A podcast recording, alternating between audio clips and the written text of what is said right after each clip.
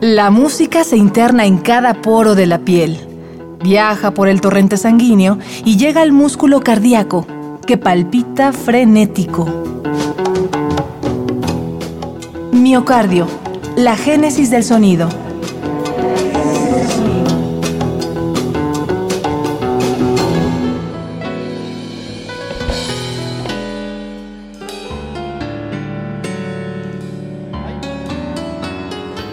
De las Antillas a México, de México al mundo. El son de merengue.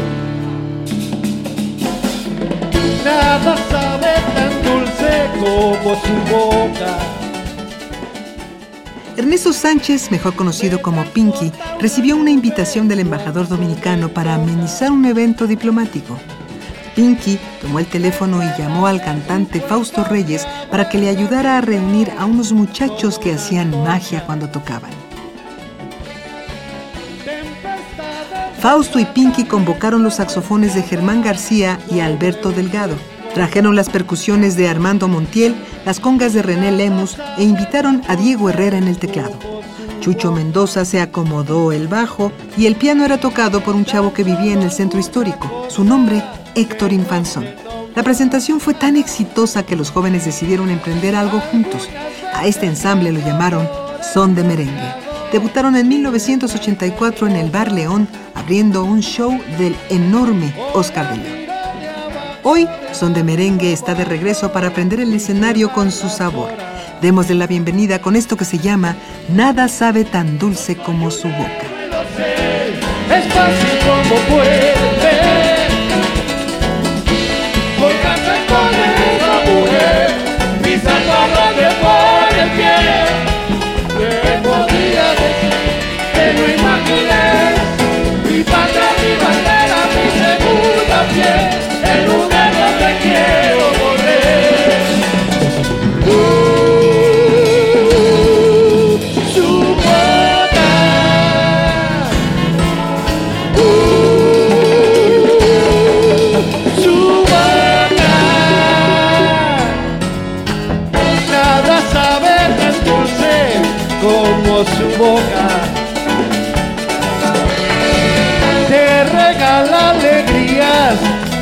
no te sobra.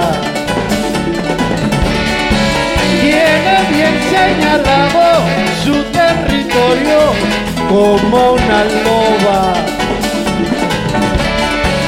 Y adentro los amigos te recuerdan que no estás sola. Soy un héroe, lo sé,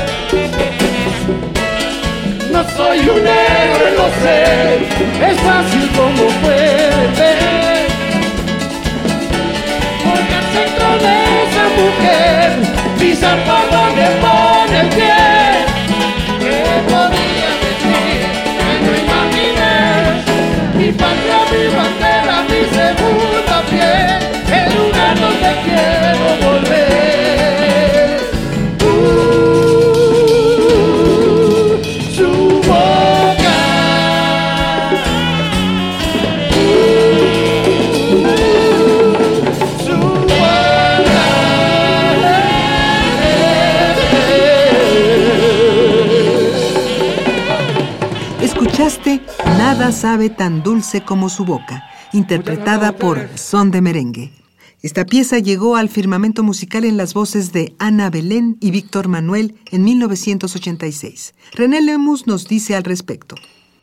El merengue era más bien de discoteca, de disco, disco de estas, eh, donde van los chavos y esta cosa, por la facilidad del, baile, que era eh, muy en la onda disco, porque era muy punchis punchis la base del merengue. A mediados de los 80, Son de Merengue se convirtió en la banda sonora de muchos clubes de baile. El Riviera, Los Ángeles, El Margo y por supuesto el Bar León. Fueron puntos de difusión de temas y ritmos desconocidos en México. Varias canciones de Juan Luis Guerra y su 440 se hicieron célebres en voz de Son de Merengue. Así, cuando Guerra llegó a nuestro país, iniciados los 90, se encontró con un público afín al sonido de las Antillas.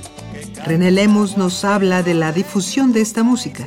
Yo creo que el hecho de que en este tipo de foros, que personas universitarias rescaten estas cosas que se hacen, que son del barrio, que son o que fueron en algún momento dado eh, eh, de un auge grandísimo, como cuando nosotros recuerdo tocábamos cada fin de semana en el Margo, el Salón Los Ángeles, y teníamos muchísimo trabajo. El hecho de que la universidad, por ejemplo, haga este tipo de eventos, puede crear un, nuevo ámbito propicio para que estas cosas renazcan y se, y se sigan dando, sobre todo, porque son rescate. Bueno, nosotros venimos a formar un grupo, tenemos 20 años sin tocar, por fortuna pues, hemos logrado amalgamar esto y el, resultado ha sido satisfactorio. Wilfrido Vargas, otro gran exponente del merengue, comenzó a mezclar este ritmo con pequeñas dosis de otros géneros como el reggae y el jazz. Vargas transformó el rumbo del merengue, pues fue de los primeros en usar recursos electrónicos como el sintetizador. En la década de los 90, Son de Merengue le dio un giro a su música al hacer fusiones con otros géneros.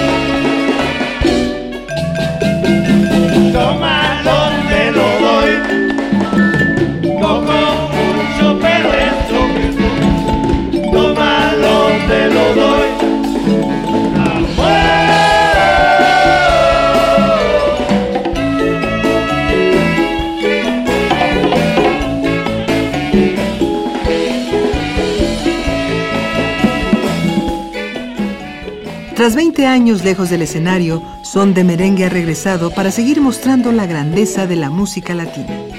Con esto termina el trayecto de hoy. No dejes de escuchar una emisión más de Miocardio, la génesis del sonido, una transfusión de Radio UNAM para tus oídos. Hasta la próxima.